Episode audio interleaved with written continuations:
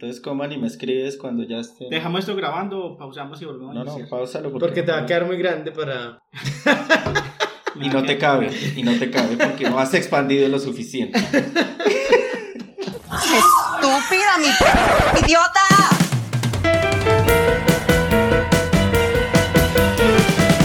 Hola, les damos la bienvenida a otro episodio de Estúpida Mi Podcast, un podcast del Club de Lectura Iconografías.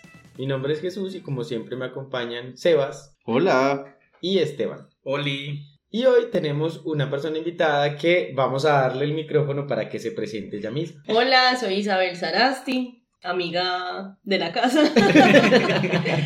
Buscadora de fetiches, pues la verdad no, no muy experta en el tema para el que me convocan, pero sí una exploradora como en esa materia. Entonces muy contenta de estar por fin en en Podcast, porque me encanta. Ay, qué bien. Nos encanta tenerte también acá. Bueno, y entonces ya como Isabel nos dijo, este episodio va a ser sobre fetiches. Para esto tomamos un producto de consumo cultural que se encuentra en Netflix, que es una serie llamada Bonding, que tiene dos temporadas, de la que vamos a tocar varios temas para poder abordar los fetiches. Y bueno, como para empezar rompiendo el hielo, porque no contamos aquí cuáles son nuestros fetiches. ¿Qué fetiches tienen? Bueno, pero venga, primero, si saben qué es el fetiche, porque yo sí pienso que pues sería bueno como hablar de tres cosas.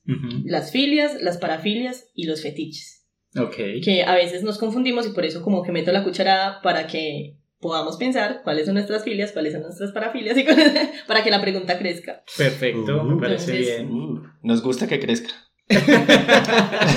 También esa podría ser una de mis parafilias. Pero bueno, igual no les voy a dar como conceptos muy técnicos, pero bueno, las filias podemos decir que son esas como contrarias a las fobias, ¿cierto? Son esas cosas que nos generan placer, que nos gustan, como que, que rico, pero no necesariamente está relacionado con lo sexual, ¿cierto? Entonces, por ejemplo, estornudar. Para mí, Ay, qué estornudar me genera mucho placer. Por ejemplo, no sé, la gente que le gusta eh, sacar granos. Rascarse una una roncha. Rascarse una roncha puede ser una filia, ¿cierto? Esas cosas, esos comportamientos, esas acciones que nos generan placer. Las parafilias son los, compor- pues como esos comportamientos, esas acciones que nos generan un placer sexual relacionado con lo sexual. Entonces, por ejemplo, el bondage que es como el que ustedes están proponiendo hoy, eso es una parafilia. Por ejemplo, las nalgadas, eh, ya como todas las que tienen relación con, con los gustos o los placeres sexuales. Y las, los fetiches están relacionados son con objetos. Ok. Entonces, a veces confundimos esas dos. Entonces, por ejemplo, un fetiche pueden ser los zapatos, como que me gusten los tacones, o que me gusten el cuero, o que me guste el látex. Los objetos que me generan placer sexual, esos son fetiches. Cuando dices placer sexual es que usarlos, que otra persona los use, o solo verlos ahí en el estante, o irlos a preguntar en la, en la tienda. Como sea, o sea, es, es como el gusto por el objeto, Ok. independientemente de quién lo tenga puesto o si está puesto o lo que sea, es por el objeto. Entonces hay, hay personas, por ejemplo, que le encantan los tacones y le encantan cuando los ve puestos o, se- o los quiere poner o quiere usarlos o quiere tenerlos pues como O que le en caminen su- sobre. o sí. que caminen sobre, sobre Ujú. él o sobre ella. Entonces es el gusto por el objeto puntualmente. Entonces ahí sí, ¿cuáles son sus filias, parafilias y fetiches? Oh my God, pero no tengo fetiches, pese a que en este podcast todo el mundo me ha juzgado malamente de que tengo fetiche por lo peludo, por ser furro. No lo tengo, entonces creo que no tengo fetiches, o no, no los he preguntado más bien, no me los he preguntado. No los has descubierto. Sí, todavía Sí, no, no, te has, no te has hecho la pregunta a ti mismo. Ajá, porque bueno, pues ya se me olvidó, filias es... Ah, ya, Filias no, es ya. como placer que no es necesariamente sexual. Sí, sí, sí. Y Parafilias, yo creo que sí tengo, como todo el mundo, pues, por ejemplo, me encanta estar. Pues es una actitud también, un acto, ¿cierto?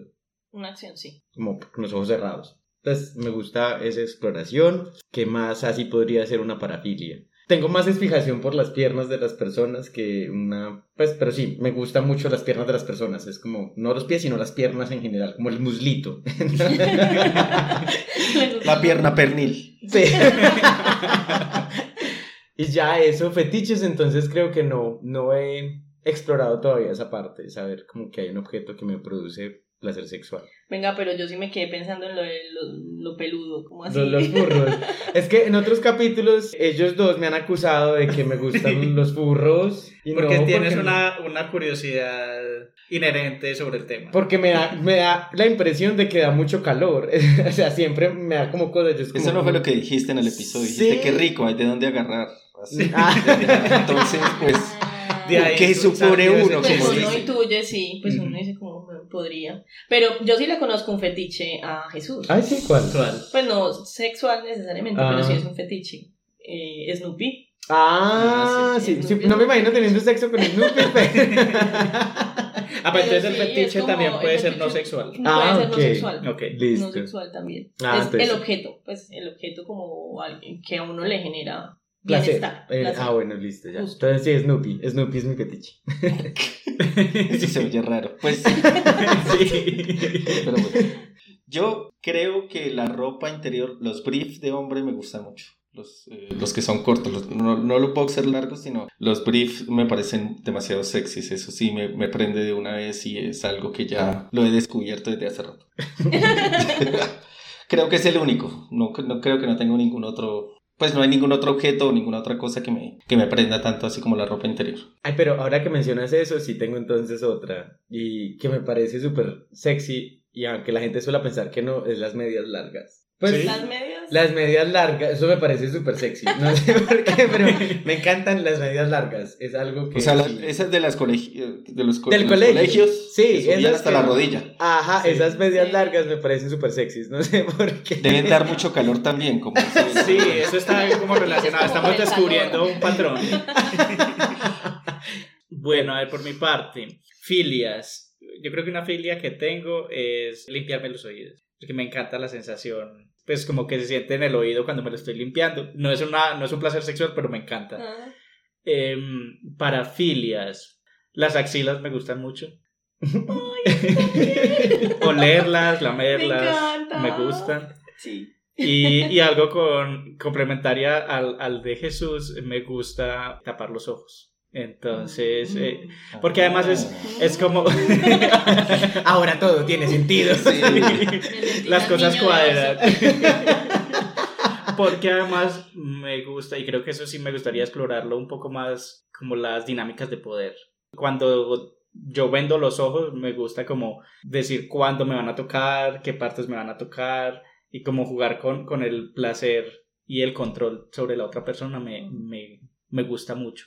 Oh. O sea, te gusta ser dominante, si es que creo que se llama así. Eres dominante. Y el poder también es un fetiche, que se habla en el, en el mundillo político. Se habla mucho del fetiche del poder, de la gente que, que le gusta estar en situaciones, pues bien sea como dominantes o de subordinación. Hay gente que le, Sí. le encanta también que la humillen o que la maltraten. Ajá. Oh.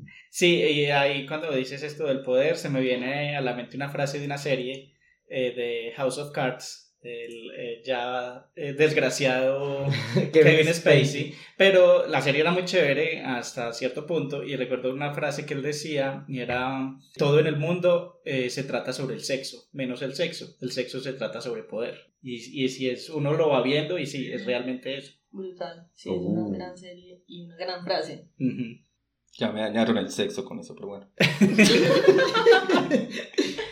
A ver, de mis, mis fetiches, como que contrario a, a Jesús, he tratado como de explorarme mucho en, en eso porque me encanta. Yo sí, mi principal fetiche es el placer, pues como la búsqueda del placer siempre. Y del placer en el dolor, por ejemplo. descu- aprender a descubrir cuánto uno puede disfrutar del dolor, porque siempre nos han enseñado a que hay que evitarlo. Hay que evitar a toda costa el dolor como si no fuera una sensación más de las que uno debería tener. Entonces, una, mi filia favorita, mi filia, estornudar.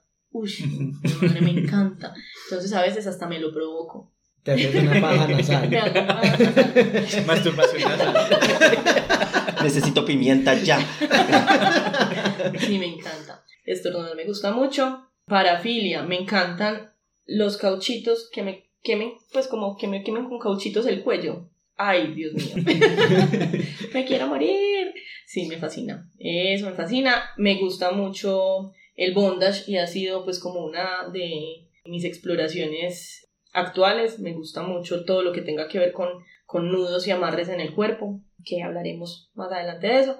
Y fetiche, el Mm. cuero y todos sus derivados, o sea, el cuero, la cuerina, todo lo que tenga como eh, aspecto de cuero me gusta mucho. Ponérmelo y que alguien más lo tenga y que me nalguen con él.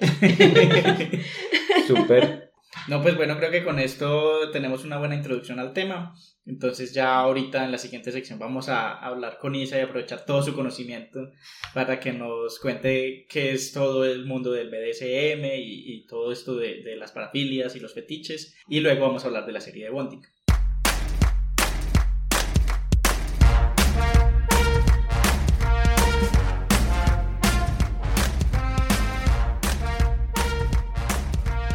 Bueno, luego de esta introducción, entonces vamos a entrar en materia. Isa, quiero que nos cuentes un poco. Ahorita hablábamos de. Yo no sabía que BDSM era una sigla para empezar, pensé que era otra cosa. Entonces, ¿Qué, ¿sabes qué- si qué nos- pensabas que era? Cuenta. La verdad, no, o sea, pensé que era una práctica que se llamaba BDSM en sí mismo por haber sido un anglicismo o algo así, y no sabía que eran unas siglas de varias prácticas, entonces acabo de desayunarme, entonces no sé si querías, por ejemplo, ampliarnos eso. Bueno, no, pero a mí sí me queda la, la duda entonces cuando pensabas en las prácticas, ¿en qué tipo de prácticas pensabas? Pues a mí siempre me encanta Sí. empezar por preguntar. No, no importa, está bien. Pues yo creo que yo solo pensaba en las prácticas del bonding. Entonces, Del en realidad, eh, porque siento que es también lo más visible que uno ve porque es lo estéticamente más llamativo, ¿cierto? Es lo... O sea, el bonding es lo de amarrar. Pero realmente es bondage. Ajá, eso, El bondage. con- pues como la Bonding práctica se la llama bondage. Sí, bonding y es la serie. serie. Sí, sí, sí, sí, el bondage. Pero es porque es lo más visible. Hoy soy yo la estúpida, ¿sí ves? Pero es porque es lo más visible y como que lo estéticamente más llamativo. Pero no, no, pues pensaba que era eso en general. Ya. Bueno, no, pues en efecto, BDSM agrupa como un conjunto de prácticas, todas orientadas pues como a, a esa exploración por los fetiches, por las parafilias y demás, y todas de alguna manera muy enmarcadas en esa relación de poder, ¿cierto? El BDSM básicamente eh, son prácticas asociadas a la sumisión y a la dominación. Entonces, quien disfruta más tener el poder con respecto a el sexo o a o a un juego, por ejemplo, ¿cierto? Y la sumisión, quien está más como dado a que lo humillen o a que le digan qué tiene que hacer o a que, mm, sí, pues como a ser subordinado de esa otra persona, ¿cierto? Entonces, las siglas precisamente son B de bondage, D de dominación, S de sumisión y M de masoquismo, ¿cierto? Son- ahí sí quería hacerte una pregunta, ¿cuál es esa diferencia entre masoquismo y sumisión? Que yo siempre lo sé como Le- relacionada. Entonces, la sumisión es una cosa relacionada con el poder. O sea, me gusta que alguien esté como dándome orientación o diciéndome qué hacer o sentir que ejerce poder sobre mí. El masoquismo no implica necesariamente una, una relación de poder, sino que es más un gusto por el dolor. Ok. Entonces, el masoquismo puede ser incluso auto- autoinfligido. Por ejemplo, yo puedo tener una conducta masoquista cuando me hago un tatuaje. ¿cierto? Porque me gusta y disfruto que me duela. Más allá de que el dibujo se vea bonito, no sé qué, puede que a mí me guste ese dolor. O por ejemplo, lo que les decía ahorita de los cauchitos en el cuello, ¿cierto? Es un dolor que no necesariamente quien me lo está, me está haciendo eh, el ejercicio del cauchito no necesariamente me domina, simplemente me infringe un dolor. Entonces el masoquismo está más relacionado con ese gusto por el dolor, lo mismo que el sadismo, es sádico de la persona que disfruta infringir dolor, pero no necesariamente está generando ahí una relación de poder. La dominación y la sumisión sí son De poder. de poder netamente. Y pueden implicar masoquismo o sadismo. O sea, yo puedo ser dominante contigo y al mismo tiempo puedo eh, darte unas nalgadas. Y en ese momento entonces ya soy dominante con cierto tinte de sadismo. Entonces, esa es como la, la definición de las siglas. Y cuando eh, las personas como, digamos, practican, están dentro de estas prácticas sadomasoquistas, entonces, ven, sadomasoquistas no, BDSMeras, entonces eh, se, se dice que entonces están, digamos que tienen una relación con el sexo o una forma de practicar su sexualidad kinky, que es distinto a los vainilla, que son las personas que practican Sí, una sexualidad tradicional. tradicional. Entonces, Uh. digamos que cuando van a las fiestas, entonces, ay, este vainilla o tal cosa, los vainilla. Entonces, son como esos conceptos los que se usan. Kinky son los que eh, tienen estas prácticas desde el BDSM y vainillas, los tradicionales. También tenía una curiosidad con un tema y es cómo se ha tratado todo esto desde la psicología, porque yo siento que pues este podcast es también sobre diversidades sexuales y creo que el tema lo traemos también a colación porque hay una relación muy grande ahí entre cómo se ve desde la sociedad y a veces desde lo clínico estos placeres o estas formas de relacionarse que se salen de la norma. Entonces quisiera que nos contaras un poco cómo, cómo ha sido la visión desde la psicología y si se ha tratado alguna vez como enfermedad y cómo ha evolucionado la visión de la sociedad. Pues yo la verdad no estoy como muy actualizada en cómo esté la cosa por ahora. Pero definitivamente las parafilias sí siempre se han tratado como una, un trastorno, Ah. pues como una desviación, ¿cierto? Sobre todo cuando implican que de alguna manera pues uno se, se pueda infligir daño o le puede infligir Ujú. daño a otro, ¿cierto? Siempre ha sido tratado como, como una enfermedad o como un trastorno, como todo lo que sea diverso, Ujú. ¿cierto? Porque es difícil también entender que el comportamiento y el gusto y el placer pueden ser no normados, no normales. Creo que eso ha sido, se ha ido flexibilizando hasta ahora, pero no sé, la verdad, cómo, cómo sea que esté en este momento establecida el asunto. Sé que, por ejemplo, si se, si desde el mismo, la misma comunidad BDSM se ha hecho mucho énfasis en que todas las prácticas siempre tienen que ser con- desde el consenso. ¿cierto? Porque eh, cuando las cosas son consensuadas, pues entonces permites que puedas manejar unos umbrales del dolor, unos umbrales de tolerancia a ciertas situaciones, a ciertas emociones también, porque esto puede alterarte emocionalmente un montón. Entonces, digamos que sí se ha tratado de, de ser más consciente de la necesidad de que todo sea consensuado y de que todo sea dado desde la comunicación. Pero algo que mencionas que me parece muy importante es el tema de la comunidad. Y también esto que mencionas del consenso y el consentimiento que es como muy marcado entre las personas que viven estas prácticas. Y me pregunto yo, ¿cómo llega uno a estas comunidades o a estas prácticas desde la curiosidad, desde la experiencia y Ujú. cómo, cómo se conecta uno con estas comunidades? Sí, ¿cómo iniciar? ¿Cuál es el, manual? el, el tutorial? Pues yo creo que eh, no hay un tutorial. bueno, en Medellín existe una comunidad muy fortalecida que ah, tiene como varias acciones. Entonces, antes de la pandemia estaba, había un lugar que se llamaba, se llamaba La Licuadora. Y digamos que era un espacio en el que se reunía la mayoría de las, de las personas como de la comunidad BDSM de la ciudad a fiestear, a rumbear, pero también hacer conferencias, conversatorios abiertos a la, al público en general para que también supieran de qué se, de qué se trataba, ¿cierto? Entonces, estos conversatorios eh, se llaman Kinky Munch y entonces la gente va, pues el, el tema de hoy es el spank, pues las nalgadas, por ejemplo, los juegos de impacto. Y la gente iba a conversar con quienes practicaban sobre cómo es esto. Otro era sobre dominación femenina. Mensualmente se hacían en ese momento presencial, ahorita se están retomando, se hicieron virtuales durante todo el año pasado y pues por internet uno puede consultar de una la licuadora o Kinky, eh, Kinky Munch y darse cuenta de toda esa programación.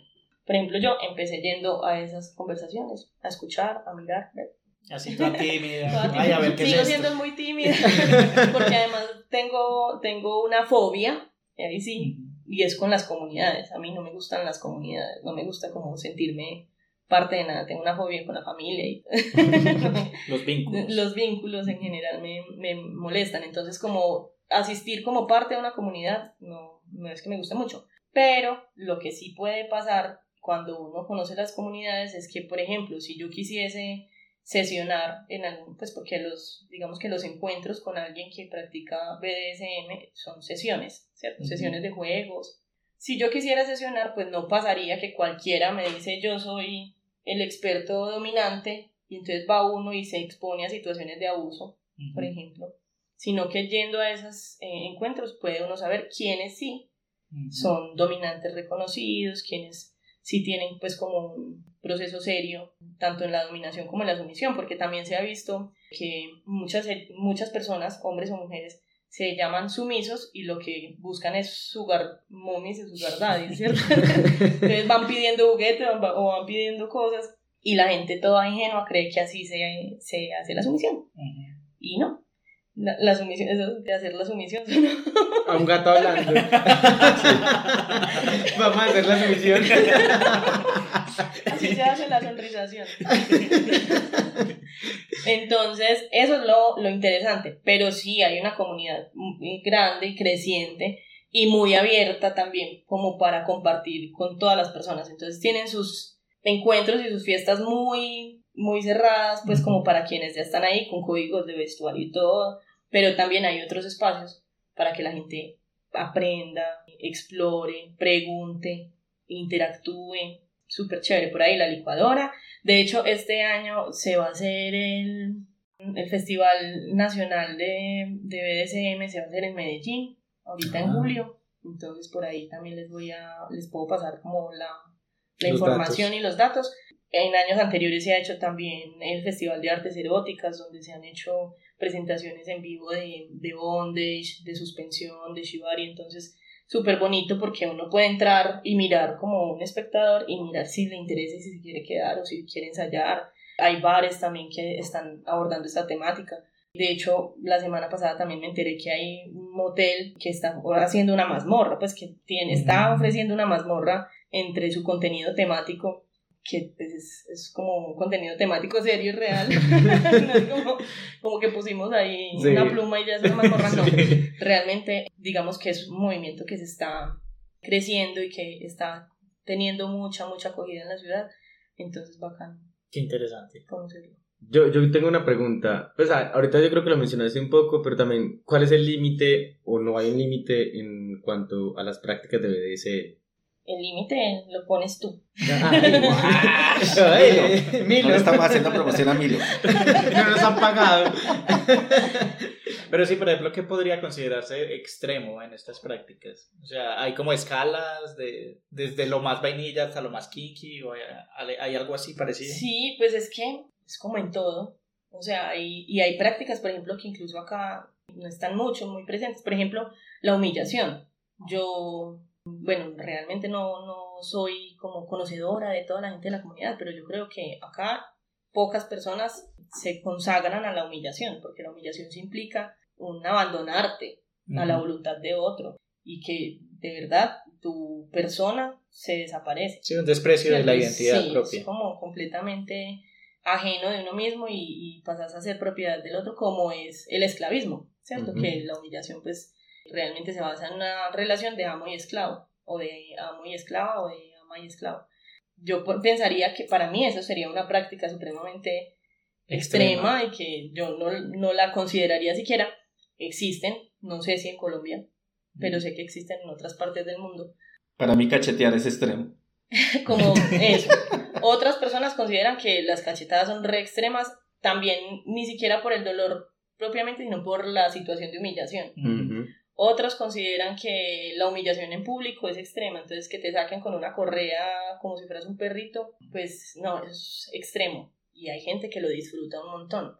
Otros, por ejemplo, que, que me encierran en una jaula mientras el otro está parreando, es muy extremo. Y hay otros que lo disfrutan un montón. Entonces, digamos que lo que sí existe, por ejemplo, antes de que tú entres a sesionar con un compañero de juegos, es una lista esa persona con la que tú vas a entablar como esa relación, no es una relación de pareja, es una relación de juegos, estrictamente, pues hay, hay varios tipos. Eso, hay varios tipos. Entonces tú puedes tener un compañero de juegos con quien te encuentras solo para jugar, ¿cierto? O puedes tener una relación estable y duradera. Yo estoy con las frases pues memorables. una relación pues como ya a largo plazo con una persona en, con base en el BDSM. O puedes tener una relación vainilla con otra persona y un compañero de juegos. Puede pasar también. El cielo es el límite. El cielo es el límite. pero, están inspirados, ¿no? Están motivacional. Uy, pero... en cualquiera de los casos siempre debe haber, precisamente por ese asunto del consenso, una lista. Una lista de posibles juegos, ¿cierto? Entonces, hay unos juegos que tienen que ver con restricción. Entonces, ¿permitiría ser amarrado? Sí. ¿Ser amarrado y suspendido? Sí. ¿Ser amarrado con cosas metálicas, como cadenas o tal cosa. o preferiblemente con cuerdas, o con qué tipo de cuerda, o se permitiría, no sé, usar mordaza, o permitiría que le den una nalgada, o prefiere que le den un latigazo.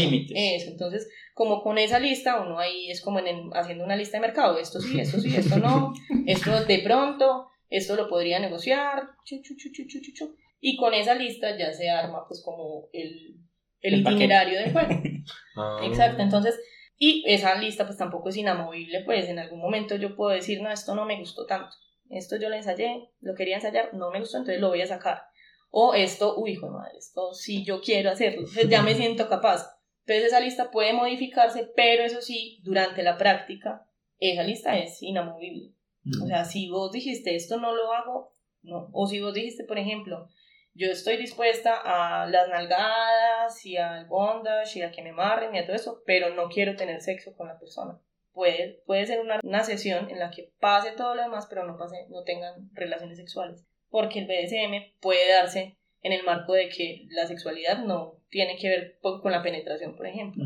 Y vos puedes tener orgasmos todos los que quieras, sin que haya, nada, nada pues como de contacto de ese tipo. Entonces, todo desde el consenso y en esa medida yo siento que hay como mucha salud mental mm, como para explorar lo que a uno le gusta, que no tiene que ver con lo tradicional, sin dañarse ni dañar al otro.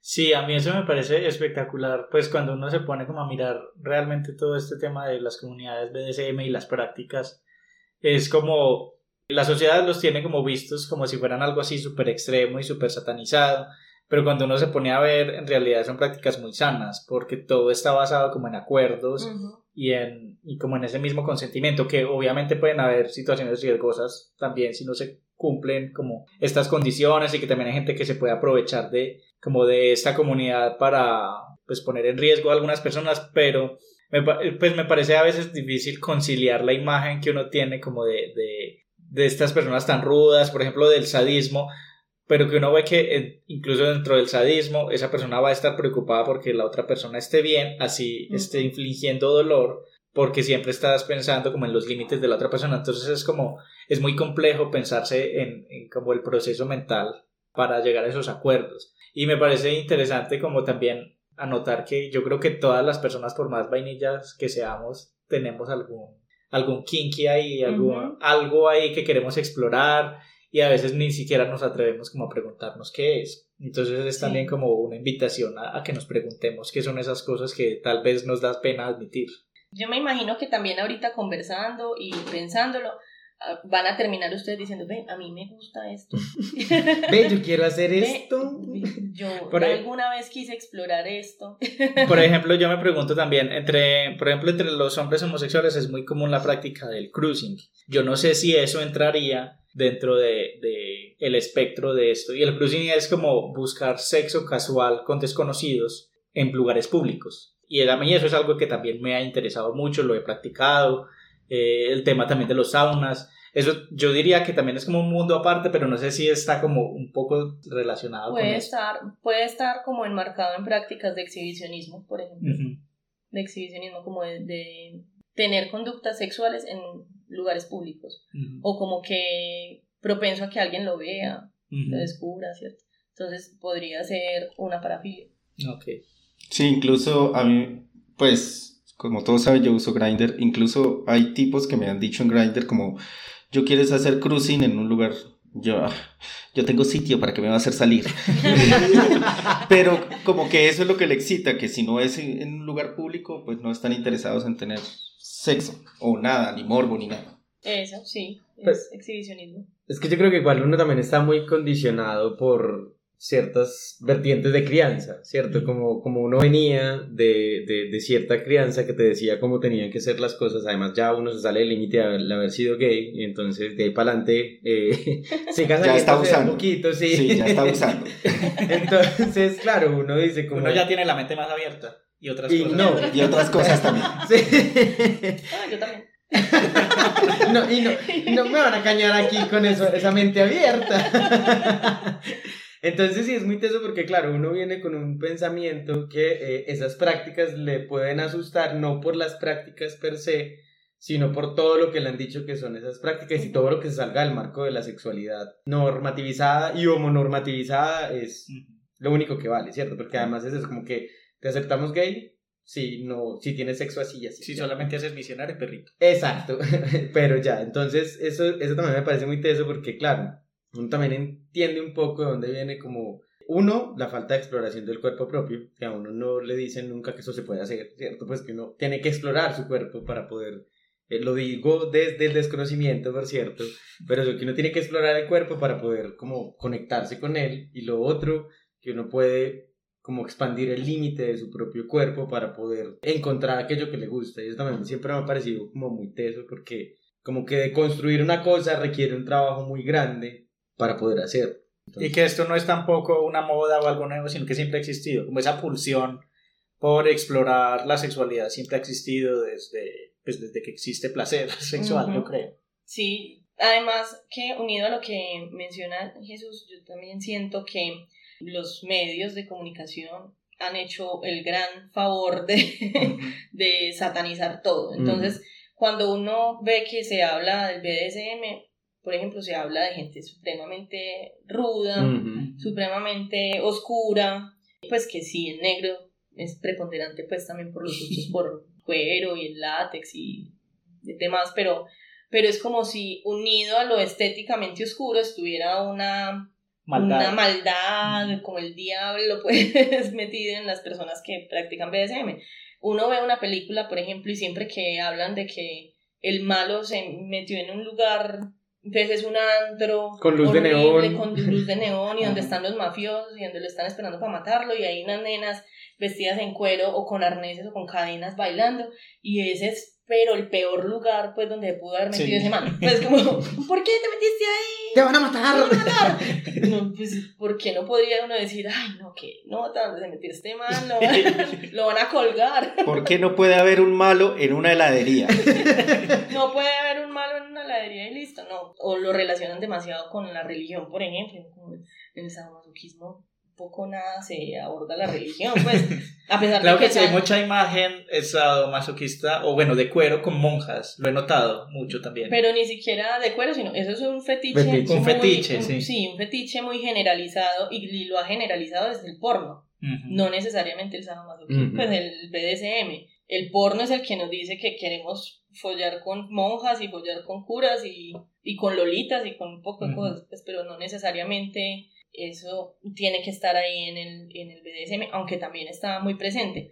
Y por ejemplo, que vale mucho la pena también mencionarlo porque, porque el sadismo se llama sadismo y el masoquismo masoquismo, ¿cierto? Que tiene su origen en la literatura. Y pues el marqués de Sade, sí, usa muchas figuras religiosas en sus, en sus referencias, pero incluso es un, más una crítica política que otra cosa. Pero entonces todos hemos asumido que el sadismo pues, es pensar en pues... En la hostia. En la hostia y sí.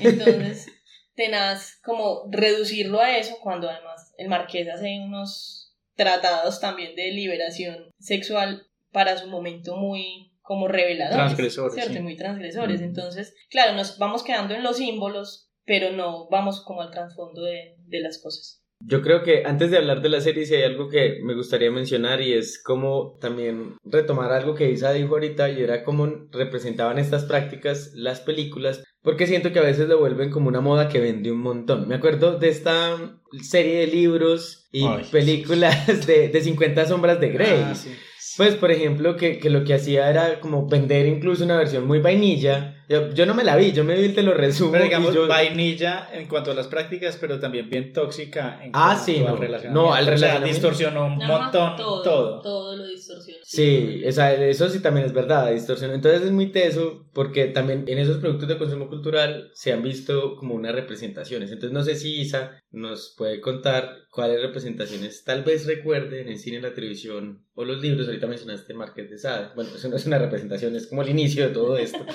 Pero también como qué otros productos de consumo recuerdas que hayan tocado el tema bien o mal. Bueno, pues la 50 sombras de Grey es terrible. Terrible además porque eso, porque realmente lo que está es romantizando una situación de abuso brutal, pues eh, y que es muy, muy triste porque entonces quienes no conocen y no les interesa conocer, entonces lo que hacen es suponer que el BDSM es abuso todo el tiempo. Entonces por ahí salieron, de hecho, hace poquito en redes sociales como con una opinión en la que decían que prácticamente las personas que practicaban BDSM eran completamente poco empáticas con, con las situaciones de abuso y con las violaciones y con no sé qué. Y yo siento que también dejarse llevar tanto por esas representaciones, también un poco fantasiosas de prácticas como el BDSM, es muy contraproducente. Pero en donde más lo he visto, Mm, ay, no se me ocurre. Pues yo casi siempre lo recuerdo como comedia, como tipo comedia, como ese humor sexual, pero que es como tonto. Lo recuerdo en esta película de Eurotrip, Ah, que es una comedia y va como a un dungeon por allá, en, no sé si es en Praga o en, en un país de Europa del Este, y está lo del Bantersex. Y sí, siempre como que siempre que recuerdo representaciones en cine son así como el chiste sexoso y, y que además siempre lo, lo relacionan con Europa del Este. Como, Sí. como países por allá, como de los que se conocen muy poco. Me bloquea, a mí no se me ocurre ninguno. Bueno, pero eso también pues, nos habla sí. justamente de eso, de las representaciones que pueden existir o no. Sí, porque esa película de 50 sombras, uy, yo nunca me atreví a leer los libros porque claramente no me llamaba la atención. Y un día estaba pasando canales y la estaban dando y yo dije, bueno, voy a verla. Duré 5 minutos y dije, no pasa nada. O sea, no pasa nada. Y la pasé y yo dije, no, prefiero Bueno, hay otra, hay otra que de pronto puede ser como una versión light, pues como del, del BDSM, pero un poquito más interesante que la de las 50 sombras, se llama Secretaria. Y era de una chica, pues como sí, lo, lo típico también de suponer que todas las personas que practican BDSM son introvertidas, Mm. tímidas, por allá, que no hablan con nadie, que tienen problemas, que son retraídas, esta se cortaba las piernas, pues se, se hacía cortes y se enamora de su jefe, que también es un, es una parafilia como tan Ujú. típica. Y bueno, desencadena en, en todo un montón de prácticas BDSMeras, pues, pero puede ser más, un poquito más atrevida y más interesante que, que la de 50 sombras. Yo recuerdo la de Ninfomanía, la de Uy, las Ninfomanía. von Trier. Uy, pero es que las Von Trier es... Es la von Trier, Uy. sí. re pesado. Pero en Infomanía, inclusive más que, que hablar de, de BDSM, esto sí hablaba de, de una conducta compulsiva, pues como Ujú. de una compulsión que tenía, que tenía esta nena, pero sí mostraba, por ejemplo, muy típica ese gusto por los negros, por ejemplo, Ujú. por las pieles y por el, el- la creencia pues de, del negro vergón también es un estereotipo muy, muy reforzado, me mandaba a recordar, pero pesado, muy pesado además porque ella era muy condenada, fue muy condenada, Mm, Socialmente. Sí. pues como por su, por su conducta, que era algo de lo que hablábamos ahorita también tras bambalinas, que pues que también hablar muy abiertamente de sexualidad o de lo que a uno le gusta o de que a uno le gusta el sexo es como si te estuvieras poniendo una cadena, no me miren, no piensen nada serio conmigo, no espere que yo sea una persona que se puede tomar en serio. Solo puedes hablar de sexo conmigo o solo o, o puedo o, o quiero acostarme con todo el mundo. o sea, yo digo me gusta el sexo y entonces todo el mundo cree que Ya se ya pucha, no, ya con esta fue. Y pues no. Sí, que aparte ese, ese es el problema de, de no normalizar el tema de las mujeres que hablen abiertamente de sexo y de lo que les gusta en el sexo. Como que siempre se espera que la mujer se calle su placer, disfrute en silencio y nunca exprese qué es lo que le gusta y qué es lo que no le gusta. O ni disfrute. Porque eso también era como la anterior, era como si lo disfrutaba era pecado. Entonces. Bruja, bruja. Ajá, lo disfrute. Bueno, yo creo que entonces después de esta charla podemos entrar a hablar de la serie. Vamos a hacer como una pequeña reseña de qué es la serie de Bonding para después entrar a hablar con spoilers. Entonces, para empezar a hablar de la serie, esta serie fue estrenada en la plataforma de Netflix en el 2019 y nos cuenta la historia de Tiff y Pete, que son dos amigos al parecer de la infancia. Y todo empieza como con un favor que Tiff le pide a Pete de, de ayudarla en un trabajo. sí. Ajá, de ser su asistente. Y empiezan mostrándonos a Pete dudando de aceptar. Y cuando acepta se da cuenta de que ser el asistente de una dominatrix. Lo que empieza a suceder de en adelante es también que nos van mostrando que Pete tiene un complejo y es que quiere ser comediante, pero no es capaz o tiene pánico escénico. Y que ella tiene como un problema de separación De social. Sí, le cuesta mucho socializar o establecer vínculos con los demás. Y de ahí nos van contando como toda la historia de ellos, cómo se va desarrollando, cómo van como asistiendo un poco como a las prácticas de diferentes personas. Hay que pues, mencionar que la serie es una comedia también. Entonces se toma también muchos estereotipos basados precisamente en la comedia. Y bueno, la primera temporada eh, fueron ocho capítulos. Sí. Y sacaron una segunda temporada que salió justamente este año. Y bueno, con la primera temporada, un dato curioso es que fue muy mal recibida por la crítica, pues especialmente por la, la comunidad BDSM, por precisamente reincidir en muchos de estos clichés y estereotipos que ya hemos mencionado. Ahorita cuando hablemos de los spoilers podemos expandirnos más en esto. Y para la segunda temporada ya tuvieron el asesoramiento de una persona que llevaba 15 años pues en, en este tema de, de las prácticas BDSM, que los asesoró, asesoró para escribir los libretos de la segunda temporada y ahí como que intentaron resarcir un poco como la- las cosas en las que fallaron en la primera. Pero pues a grandes rasgos es eso, es una comedia sobre dos amigos de adolescencia que cada uno está buscando su camino en la vida y pues da la casualidad de que trabajan en un dungeon, en una mazmorra de, de BDSM. Yo no sé si mi pensamiento es muy ingenieril, pero ¿cómo alguien se sienta a hacer una serie de algo que no sabe? O sea, voy a escribir un libro sobre, no sé, química. Yo no soy químico ni nada, entonces... Tenemos muchos años de películas LGBTI que te Sí. pueden dar la respuesta. Sí, sí. Pero bueno, Pero sí, lo particular es que, pues a mí realmente la serie no me gustó mucho. No, nada. Porque precisamente, pues como que siento que, que era seguir haciendo lo mismo y, y me extrañó de Netflix que supuestamente está pues con la bandera de, de volver todo políticamente correcto. Pues yo, yo siento que es más como un afán de blanquear todo, pues como de, de poner todo pulcro, pero, pero con esto sí, pues la embarró, porque siguió el mismo estereotipo, por ejemplo, de, del personaje homosexual, floripondo y fastidioso. Pues a mí ese personaje me Ujú. molestó muchísimo. Además, como supremamente ingenuo, Sí. supuestamente, pues como con una ingenuidad difícil de creer. Sí. Pues no. Sí, todos los personajes son muy estereotipados Ajá. y las historias. Bueno, y también que el, la serie es realmente corta, los episodios son como Ajá. máximo 20 20 minutos, nunca son tan largos como media hora. Entonces a veces uno siente sí como que las, las historias son contadas con una sencillez muy superficial. Y por ejemplo, esa, lo que hablábamos ahorita de, de que la chica que practique BDSM tiene que ser una persona retraída, que nadie mire, que tenga problemas para socializar, cuando las personas que practican BDSM son personas completamente comunes y corrientes, incluso hasta muy muy sociables y con muchas ganas de contarle al mundo lo que hacen y lo que pasa y lo que, y lo que practican y, y cómo podría la gente meterse y, y muy dispuestas a, a- a compartir con los demás. Y ella tenía además problemas para relacionarse como con, con una pareja, pues como no lo, no lo consentía porque es que su práctica no se lo permitía y, y hablaba del, del BDSM como si fuera una religión, pues como un dogma, una cosa. Sí, una- así, un set de reglas Mi religión me lo impide. Y uno como, pero, eh, ¿por qué? ¿Por qué hace que la gente crea eso?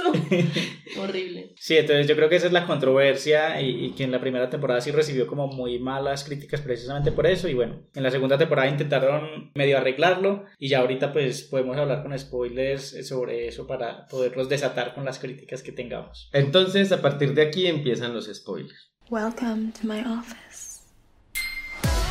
Told me you were a 911 operator. Yeah, I lied. I'm a full service fantasy provider. All I need is someone to help me clean up, be my bodyguard, you know, like the Kevin Costner to my Whitney Houston. Kevin Costner gets shot at the end. Do you trust me? How much?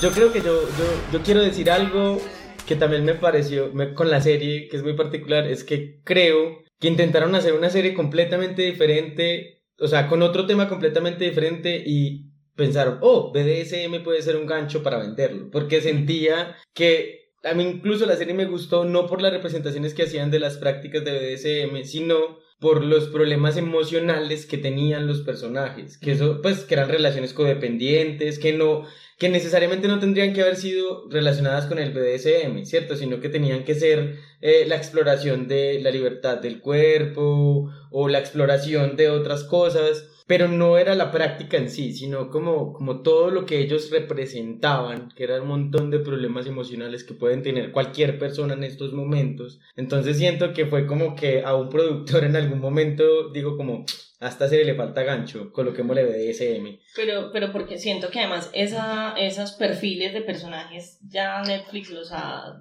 sobreexplotado. Pues Sí. como que todas son como un high school musical. pero esta es versión BDSM. Un musical de BDSM, eso es lo que necesitamos. Ya lo hay. Heading and the Angry Inch. Es un Ay, musical sí. que no es Ah. explícitamente sobre BSM, No, pero representa prácticas. Y es muy bello. Pero sí, a ver, yo también tuve mis conflictos con la serie, la, la logré disfrutar. Yo sí no la odié, pues así con toda mi alma. Cuando comencé a verla dije, bueno, esto es una comedia, vamos a entenderla como una comedia. Llegaban algunos chistes que yo decía, bueno, esto ya es como demasiado simple, no, no se esforzaron mucho. Y cuando terminé la primera temporada, yo quedé con una sensación, y esto fue antes de enterarme de la controversia, ya la- de la controversia me enteré luego como leyendo para preparar el episodio. Pero cuando terminé la primera temporada, yo sí dije, estas prácticas de, de BDSM no siempre tienen como unos acuerdos antes de comenzar para hacer el consentimiento. Yo eso lo tenía como pensado que, que era lo normal. Y en, en la serie nunca hicieron eso. Y, si- y en la, creo que es en el final de temporada donde llegan a una situación de riesgo, que van a una casa de un desconocido. y Yo decía, alguien que se dedique profesionalmente a hacer esto, no creo que sea tan ingenuo de ir a una casa así sin haber hecho como un registro de quién es la persona, ni de nada de esto. Y la misma premisa inicial de la serie que es ella diciéndole al amigo que fuera su asistente, pero sin decirle ningún detalle, sin decirle nada, eso ya es la primera regla del consentimiento. O sea, ¿cómo le estás, cómo estás obligando a tu amigo, que se supone que era tu mejor amigo, a hacer a la algo con lo que estaba incómodo cuando lo obligó a orinarse en el, en, en el cliente? Primera vez sin explicarle nada, sin decirle cuáles eran las reglas de nada. Entonces sí, como que me chocó mucho en la, cuando terminé la primera temporada y luego cuando leí, yo dije, ah, con razón, sí, tuvieron muchas quejas por eso. Y en la segunda yo sí sentí que incluso se burlaron de ellos mismos con la historia del mismo Pete, que él se vuelve como famoso precisamente haciendo una parodia de todo esto del BDSM y él no era una persona que vivía en ese mundo, él era como un visitante de, de ese mundo, que incluso le ofrecen hacer un show de televisión. Entonces yo digo, esto es como súper meta-referencial, o sea, están haciendo referencia a sí mismos. Me parecía como un, un buen chiste como para decir, bueno, sí, la cagamos y esto es lo que estamos intentando decir acá. Incluso en ese cierre, creo que él también le dice eso que acabaste de decir, como es que tú me metiste acá y nunca pediste mi consentimiento. O sea, es como que también siento que lo intentaron cerrar por ese lado. Pues como que sí, lo que dices, todos los errores que cometieron en la primera, en la segunda los intentaron cerrar. Y fue esa, porque incluso si notan en la segunda, ella ya no es tan sexy como en la primera. O sea, ya no la presentan tan ultra sexy porque ella en la primera Era la mostraban como más maquillada y en la segunda Con ese empieza... corsé con esa cinturita que no era como, "Ah, se va a ahogar". Sí, aparte que en la segunda temporada presentaron un personaje que es de mis favoritos, que es la, la Mistress Mira. Mira, que eh, ella sí me pareció bien construido, que aparte la mostraban con su vida familiar, que tenía su esposo, que tenía una vida tranquila, y esta era otra parte de su vida. Y aparte el personaje me pareció muy chévere porque intentaba como eh, guiarla a ti y decirle, yo tenía muchas esperanzas puestas en ti, pero como que no has aprendido bien de qué es esto. Entonces me parece que intentaron construir algo chévere ahí con esa segunda temporada. Que algo que también me molestó, y ahí sí fue donde me perdió la primera temporada, fue cuando revelaron pues que el hecho de que Tiff haya sido violada es Ujú. lo que la llevó a, a estas prácticas y a mí ahí me perdieron, fue como que Sí. no caigamos en esto otra vez, pues porque esto ya se ha dicho muchas veces y eso no es cierto. A mí me pasó algo parecido a lo de Esteban. Yo también cuando empecé la serie yo dije, bueno, esto es una comedia, tengo que bajar mis estándares de lo que voy a posiblemente a ver. Sí habían cosas que chocaban, como dijo Esteban, ahí habían chistes muy como... y esto lo digo yo borracho.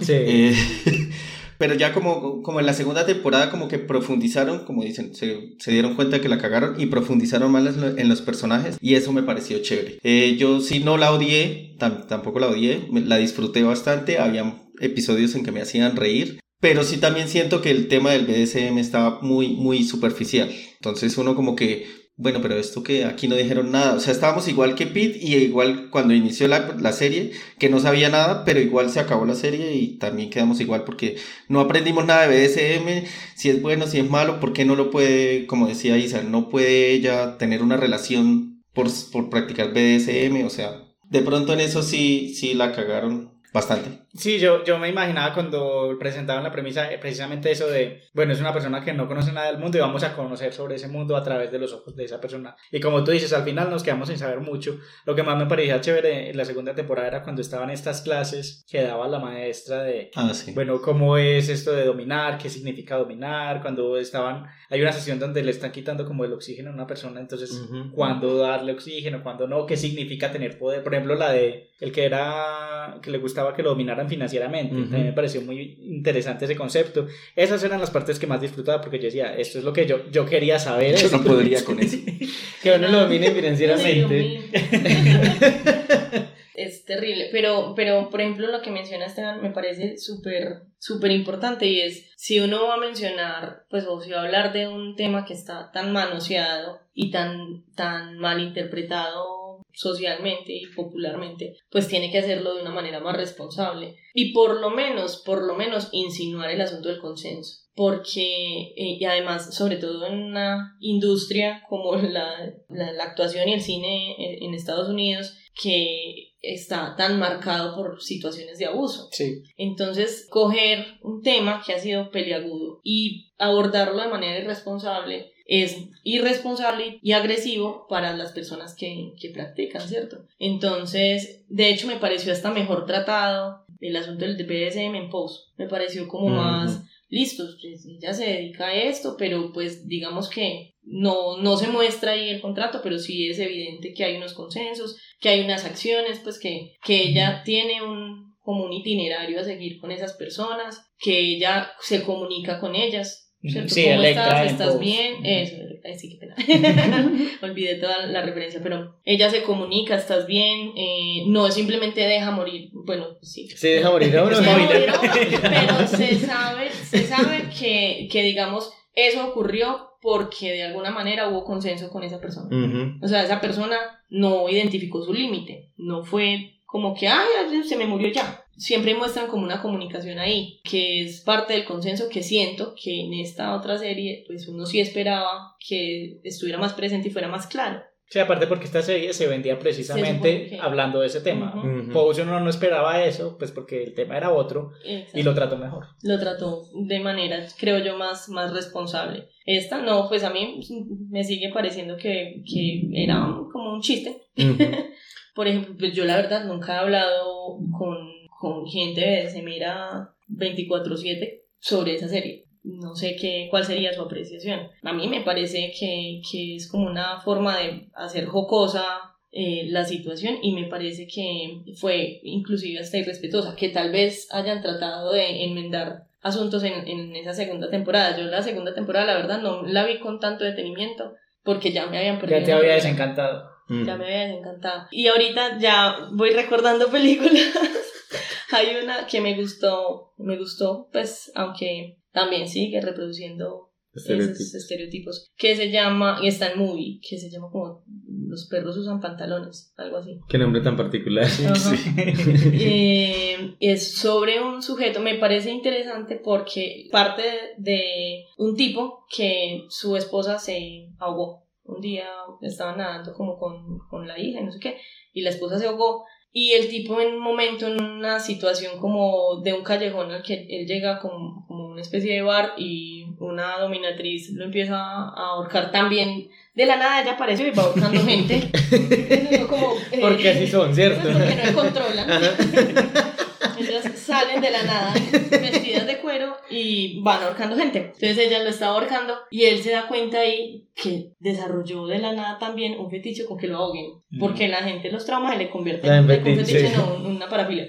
Los traumas se le convierten en parafilias, que también lo como. Pero es muy interesante cómo desarrolla él eso y empieza a obsesionarse como con el deseo pues de luego de, de ser feminizado, eh, Mm. bueno, de ser sodomizado y demás. Entonces esa película muy recomendada pues Ah, muy si chévere. quieren acción BDSM, esa está chévere, está en movies. No, Muy súper, súper, sí. Bueno, salimos con una recomendación más.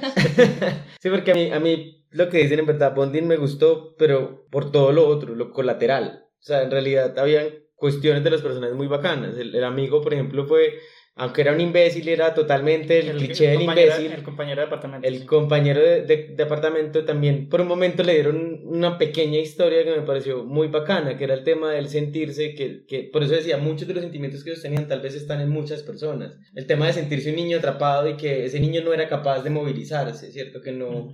Que él no podía hacer nada y que él por un momento se sentía agobiado por esa idea. El, el tema él dijo, nunca crecí, aquí me quedé y, y ahora como que todo en el mundo me lo cobra. Entonces esa parte me pareció muy bacana, pero miren que son pequeños fragmentos que no estaban relacionados con lo del BDSM. Porque también había algo de lo que si yo lo entendía como subtexto y si hablaban era del poder, ¿cierto? Y de las relaciones de poder. Eso sí lo tocaban, pero como subte- subtexto, o sea, no era, había que leer entre líneas para poder entender que estaban hablando de siempre relaciones de poder. Y que incluso la pelea de ellos dos, de los dos amigos, era constantemente una pelea de poder. Tanto que en realidad a mí no me pareció una amistad, me pareció una amistad tóxica hasta más no poder. Sí, que otra cosa que me molestó mucho es lo de que ella ya estaba embarazada de él. No me pareció súper rebuscado eso y que él, él haya sido como su primera vez con ella y eran amigos y no sé, me pareció súper telenovelesco todo eso. Sí, esa, Marimar. Sí, esa, esa parte sentía que era como para meterle una tensión sexual extraña pues, a, a la serie, es Sí, verdad. y el, el personaje de Pete, sí, al principio me parecía chistoso, hacia el final lo terminó odiando, porque era, era muy poco comprensivo con el mundo de ella. Pues, está bien que ella lo llevó sin consentimiento y todo, bueno, ya lo hablaron, pero en la segunda temporada se vuelve extremadamente odioso. Ujú.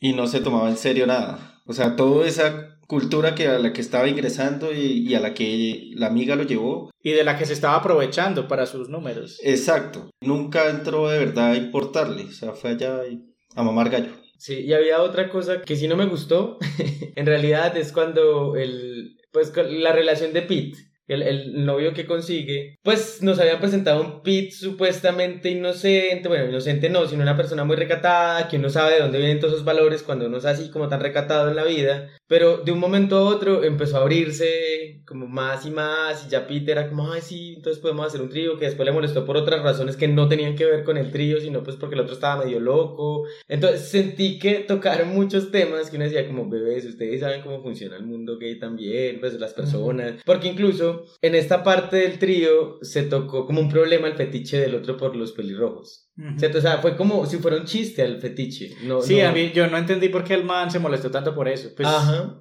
A la gente le gustan las Sí. personas. Sí. Hay prototipos, la gente tiene prototipos. Y eso fue una burla al fetiche, o sea, me pareció súper teso porque yo dije, pero si están hablando de supuestamente temas tan abiertos, porque se están burlando del fetiche de otra persona? Y lo están complejizando, porque además, claro, el, o sea, uno entiende cuando las situaciones están puestas desde la vista del personaje, como Pete, a cuando las convierten en toda la narrativa en un problema, porque incluso después el otro man resultó ser medio loco, ay, sí, voy a quebrar todo, jaja, les tumbé el cuarto, Sí. entonces, eso me parecía que transmitía al contrario un mensaje de los fetiches están mal. Pau, pau, ¿cierto? Entonces me pareció como súper extraño esa, esa parte. Yo como que ahí desentoné un montón. Yo no, no entiendo. Sí, la, la serie tiene a veces un tono moralizante que no le queda bien para el tema que está tratando. Yo, yo la comparo con una serie, yo la comparo con, o sea, no la comparo con la serie, pero sí en la manera como transmiten y es una serie que se llama The Good Place y es capaz de mezclar la comedia y la filosofía de una manera tan perfecta que uno, uno aprende y al mismo tiempo se ríe. Eso fue lo que le faltó a esta. Como no aprendí nada de BDSM y lo que hizo fue desdibujarme aún más el, ese tema. Entonces, eh, sí es como, como, esto, sí se puede hacer una buena comedia con temas que la gente de pronto no está acostumbrada. Simplemente es que se asesoren bien. Porque eso hay a medias y, con lo que se les ocurre en el camino no, como que no les funciona bien. Ya que estamos hablando de Netflix, creo que Netflix pues finalmente ha intentado, por puro marketing, también hacer como este tipo de, de producciones, que es también como una con la que hablaba en estos días con Isa, que era el tema de Sexify, que eh, aunque no toca el tema de los fetiches necesariamente, sí toca el tema de lo sexual, pero lo hace desde otra mirada también muy bacana. Por ejemplo, cuando eh, están explorándose el cuerpo, ¿cierto? Que era como empieza a explorarse su cuerpo para saber qué le gusta y así poder saber qué le puede dar orgasmos. Entonces, como que siento que había una exploración más delicada ahí para decirle al otro, porque además eso, eso también me faltó un poco en, en Bonding, que nunca estaba la mirada del otro, del, del que practica. Solo hubo un momento que era el del candado y que al final terminó volviéndose otra vez una caricatura que es cuando él le está hablando con la dominatrix, eh, ¿cómo se llama? Eh, Mr. Smira. Mr. Smira, y le dice como, ah, es que eres la única que me comprende, bla, bla, bla, bla, bla. Y ya después todo se caga cuando el hijo le dice, ah, es que yo soy gay, ah, es que yo practico esto, ah, entonces odiamos, ¿no? entonces fue, fue súper raro. Sí, es que es mejor tener prácticas kinky que ser gay, porque ser gay es malo. Ajá, entonces habían como un montón de cosas que chocaban un montón y sentía que faltaba era la voz del otro, la voz también de las personas, o sea, el personaje que practica el BDSM, ¿cierto? Que no solo factura. Exacto. Porque la única forma también que lo muestran es echado y dejando que facturen, que le gasten la tarjetilla. Y eso me parecía súper teso, porque yo decía, yo, aquí sí me falta esa voz, porque siento que, que entonces no hubo esto de, de que no les digo, un acto tan simple como explicarle a la gente que no es una práctica para reírse por lo extraña que nos pueda parecer, sino que parte del cuerpo, parte de la exploración, parte de quién soy. Para eso, para llegar a eso tuve un proceso, no necesariamente un trauma, ¿cierto? Para llegar a eso tuve que pasar... Eh... Y que fue gozoso también. Uh -huh. Pues que, que esas son, que, qué pena yo ahí meterme, no. que es una crítica que yo le haría a, a esas tres miradas, incluso a la película que les recomiendo, la mirada de Pose y, y la mirada de este es primero, el BDSM no es una práctica de prostitución. O sea, no practica BDSM o no hay dominatrices solo, solamente para cobrar. Segundo, es un proceso gozoso, pues yo me encuentro, me busco y me encuentro en mis placeres, en mis gustos y me encuentro con otros y con otras, ¿cierto? Entonces es como, parce, yo no sé cuántas personas de la comunidad BDSM en esta ciudad, por ejemplo, cobran por eso, pero sé que hay muchas que lo hacen porque encuentran otras personas con quien compartir, con quien eh, buscar esos placeres, con quien descubrirse eh, esos gustos. Entonces es una embarrada total que todas las eh, representaciones que encontramos en, en los medios, en estas plataformas, en el cine, en todas partes, nos digan que el BDSM es una cosa, pues es... Es, es una forma de prostitución. Es una forma de prostitución y mm. ya. Entonces está, por ejemplo, en esta montan toda una escuela que parece Hogwarts, con toda una escuela de BDSM y no como... Oh my god, estoy, me, están, me están dañando los siete libros de Harry Potter. Harry Potter y la mazmorra del placer. Sí, sí. No, no bolean la varita y no que bolean por allá un, un vlogger. Tenaz, pues a mí esa, esa representación también me pareció terrible, pues como, como pues yo no, no sé cómo era en otras partes, pero, pero sí siento que lo pone por allá en una dimensión súper rara. Además, con, bueno, claro que aquí pues por lo menos mostraban diversidad de mujeres y creo ah, que eran solo mujeres, ¿no? Sí, no, sí, ahí exacto. solamente iban Yo mujeres. también iba a decir eso, que eran solo mujeres. Eso, entonces eran solo mujeres, como si a los hombres no les interesara eso, y, y, como si las únicas prostitutas fueran las mujeres, y pues todas muy bonitas, pues, y muy bien puestecitas, no habían mujeres ahí feas, como de, descachalandradas, uh -huh. ni gorditas, pues yo no recuerdo haber visto pues como gordas gordas, realmente gordas, uh -huh. no. Entonces lo sigue poniendo como una, una cosa súper higienizada. Súper blanqueada. Sí, además que siento que sigue, cae un poco, o eso es muy peligroso caer también en el tema de que estas exploraciones sexuales se usen para satisfacer el gusto de hombres heterosexuales. Porque finalmente eh, la mujer es siempre el símbolo y se ve súper sexy en cuero, entonces qué rico, pero pues no, no, no, no hay nada detrás. No hay más de profundidad. Eso, de ese rico, pues finalmente esto es toda una exploración que además es individual, personal, que por eso yo creo que también ahorita decías como el límite lo pones tú, es verdad. Uh -huh. Pues es una exploración también tanto propia como con otros, pero, pero pues tiene más de fondo que solo la ropa que me pongo o la forma como me veo. Entonces siento también que que a veces se puede caer en esta idea y uno lo ve en, en, las comerciales. Todo lo que tenga que ver con BDSM siempre va a tener de frente, eh, al menos para el consumo cultural, una mujer sexy. Y una mujer sexy en cueros, pues en, en, en cuero, sí, en cueros también, y en cuero. en cuero con cuero. y que eso también hace que para la gente crean que haya ciertas prácticas que se acepten y otras que entonces no. Por ejemplo, que eso también le pone límites en la sociedad. Que uno se pone a pensar, ¿por qué fue tan exitosa esta, esta película de 50 sombras de Grey? Los libros se vendieron como pan caliente, cada vieja está tapada en la plata. Y su principal target fueron mujeres casadas. ¿Cierto? Y, y, mujeres casadas que obviamente... Insatisfechas no, con su vida sexual. Que uno puede suponer que pueden ser personas como que están insatisfechas con su vida sexual, entonces están explorando, pero hay un medio que no te deja explorar, que te dice, ay, si no, lo aceptable de eso son los golpes, porque además pareciese que ciertos tipos de golpes entonces son más suavecitos, bien aceptables, puede pasar, ay sí, yo soy muy loca en la cama, mi novio me pega nalgadas, entonces Eso salió del corazón y Pero sí, no, o sea, siento que los, los más media lo que han hecho es eso, que nos dicen, ay, si hay prácticas de eso que están bien, bacano. Pero hay otras que son para burlarse, ¿cierto? Como, como lo que pasa con este tema de la sumisión, como lo que pasa con el tema de la humillación. Entonces, eso como, ay, le gusta que lo insulten, ay, le gusta que. Entonces, esas prácticas no. O de la feminización. De la o sea, feminización. hay, hay, no hay cosa más triste, por ejemplo, que, que un hombre que se descubra de repente que le gusta trasvestirse, por ejemplo. Y que, pues a mí me han tocado muchos muy frustrados, con al borde del llanto, como, "Ay, me gusta, pero no quiero que me guste, pues como que esto no está bien.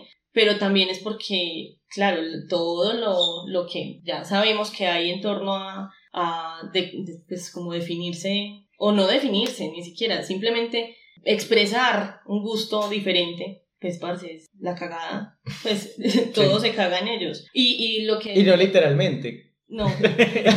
El Scar. Pero, pero entonces era lo que decíamos ahorita, claro, para una es muy difícil, para mí ha sido difícil, por ejemplo, decirle a alguien, no, me gusta, a una relación que tenga vainilla con alguien, eh, me, me ahorcame un poquito. es que a mí me gusta que me ahorquen un poquito, porque entonces se pueden espantar, pero vaya, por ejemplo, a un hombre heterosexual que le diga a su novia, ni préstame el vestido, préstame tus calzones, o préstame tus tacones, mi madre se tienen que morir entonces con, él- con él- esas ganitas, porque no, pues, eso jamás. Estamos tan reprimidas. Sí, tenaz. Y a mí, con todo lo que también hablaron, me parece que hubo una oportunidad perdida muy grande en la serie, también con este personaje de Rolf, que era el alemán, que era como el esclavo de ella en la primera temporada y después en la segunda temporada es el de Pete. Que nunca entendí ese cambio, además, porque eran dos personalidades completamente diferentes y si se supone que a él le gustaba ser Dominado. por- pues Ajá. dominado por la... Pero es que en la primera temporada ella lo echa. Ella lo echa porque él, Ah, él sí, se ya, le declara. sí, sí, ya. Y entonces como, re- como castigo le dice que tiene que ser el esclavo de, de Pete.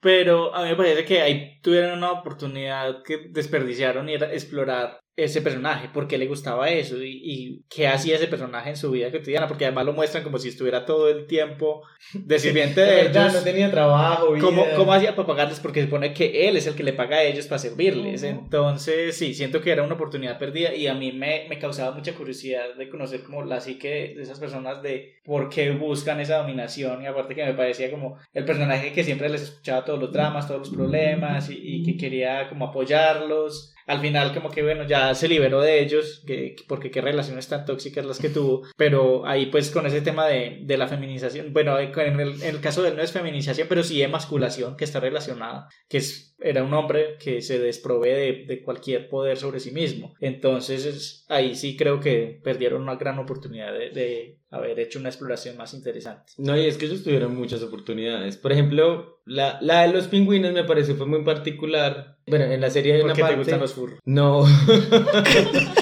en la serie hay una parte donde presentan a un man que tiene eh, un... ¿Eso sería un fetiche o una filia? Una filia. Una filia. Una filia con los pingüinos. No, mentira, es un No, fetiche. es un fetiche. Es un fetiche con los pingüinos. Y hacía que él se disfrazara de pingüino. Una parte que me pareció entre rara y como... eh, fue cuando él se quitó el disfraz. Que eh, fue la reacción de ellos como, oh my god, no puedo porque eres muy guapo. O sea, sentía que estaban transmitiendo el mensaje. O sea, nunca entendí si era lo- alguno de estos dos mensajes, como es que las personas que practican esto en esta serie pensamos que son siempre feas, Son raras, y- sí, ajá. pues lo que consideramos feos, raros o, o extraños, o al contrario lo que te queremos decir es que no es así. O sea, como que ese mensaje por un momento no lo entendí, yo como que... Sí, no fue nada claro. Ajá, y además porque fueron muy enfáticos en ellos dos, es que no puedo concentrarme porque eres muy guapo, pero entonces no, no, no entiendo esta, esta dinámica tan extraña que me están presentando acá. Pues siento como un mensaje súper ambiguo que no me llegó del todo. Y eso sí me dejó mucho pensando en ese momento. Yo como, mm. Bueno, yo creo que ya con esto terminamos el capítulo de hoy. Esto yo creo que da para un segundo capítulo después, que está muy Sí, hay bacano. que seguir hablando de esto. Sí, está muy bacano. Cuando vayamos a, a, a, a conocer personalmente, entonces sí.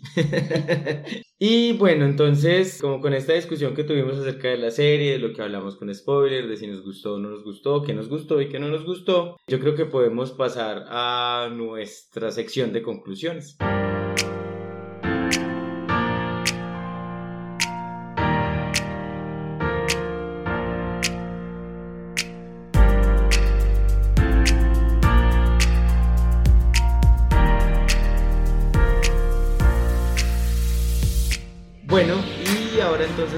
Pasar al tema de las conclusiones. Entonces, yo creo que lo primero que tenemos es como uno que pensar con la idea de las prácticas que a veces se salen de la norma, es de dónde vienen también las restricciones que tenemos, ¿cierto? Y reconocerlas para intentar deconstruirlas, si es el camino que uno quiere elegir, ¿cierto? Porque siento que es esto, a diferencia de la heteronormatividad que nos dice cómo ser, estas cuestiones al contrario nos expanden el, el como el horizonte para poder construir esos horizontes de sentidos de lo que yo quiero ser o lo que quiero experimentar o lo que yo quiero como hacer con mi cuerpo. Entonces, creo que justamente desde la crianza nos han enseñado que solo hay un modelo de vivir, de ser, eh, una forma de disfrutar la sexualidad y el cuerpo o, o, tal vez ni siquiera hayan formas de disfrutar la sexualidad del cuerpo. Y yo creo que es primero mirar de dónde viene ese un, para uno poderse explorar y encontrar esos caminos.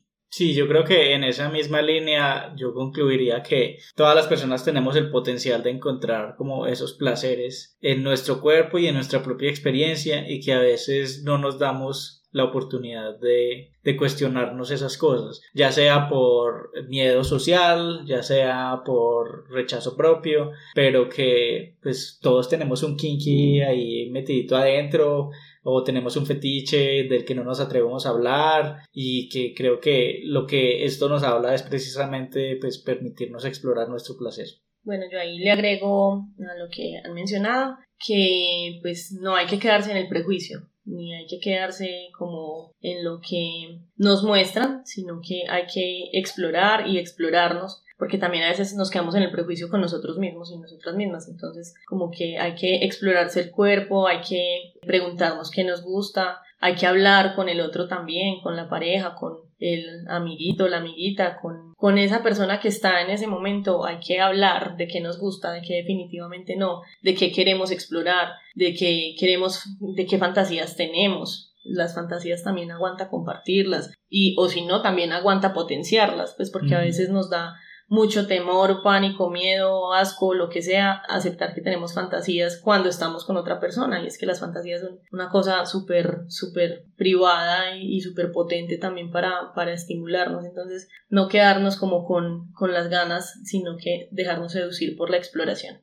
Uy, está muy bueno ese mensaje. Uy, esto se, se, puso bueno. Y ya para cerrar ahí, ya un poco más eh, relacionado con la serie de la que hablamos hoy, es chévere tener representaciones de diferentes temas que muchos desconocemos, pero también hay que coger con pinzas esas series y ver cómo esto sí está bien representado. Nosotros, por ejemplo, desde mi punto de vista, yo no sé, no sabía nada de BDSM y cuando se acabó la serie, como lo dije, no aprendí nada antes, creo que me fui como con ciertos prejuicios que son los que dice Isa como hay que, hay que tener en cuenta, no, no tener prejuicios, no explorar más. Entonces, pues sí, el hecho de que ahora estén saliendo series o, productos de consumo cultural con temas que tal vez antes no se tocaban, no significa que los estén representando bien. Simplemente hay que entrar e investigar un poco más sobre el tema para ver si, si es una buena, una buena serie para que nosotros eh, aprendamos cosas sobre ese tema del que están hablando, en este caso pues del, del BDSM. Sí, yo creo que también es como no nos conformemos con las migajas que nos dan de representación. O sea, hay...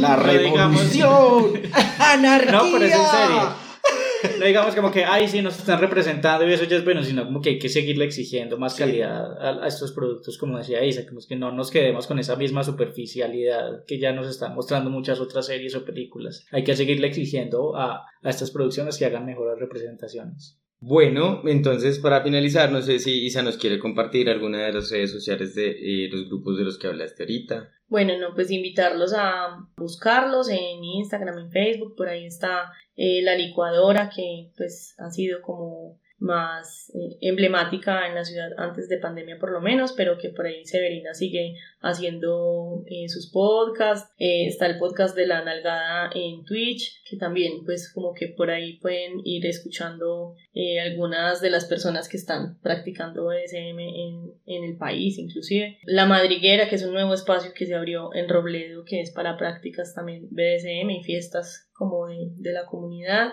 y estar pendientes por ahí de la, los eventos que se vienen ahorita en julio eh, que como les decía pues que el festival como BDSM va a estar en, en Medellín entonces por ahí En cualquiera de esos dos lugares, en la licuadora o en la madriguera, encuentran esa información. Muy chévere, me encanta el nombre de ese podcast, La Nalgada.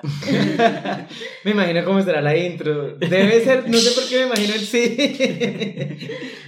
Pero sí, me encanta. Bueno, yo creo que esto ha sido todo por hoy. Recuerden seguirnos en las redes sociales, en Facebook como Club de Lectura e Iconografías y en Twitter como arroba estúpida podcast. Y nos vemos en un siguiente capítulo dentro de 15 días. ¡Chao!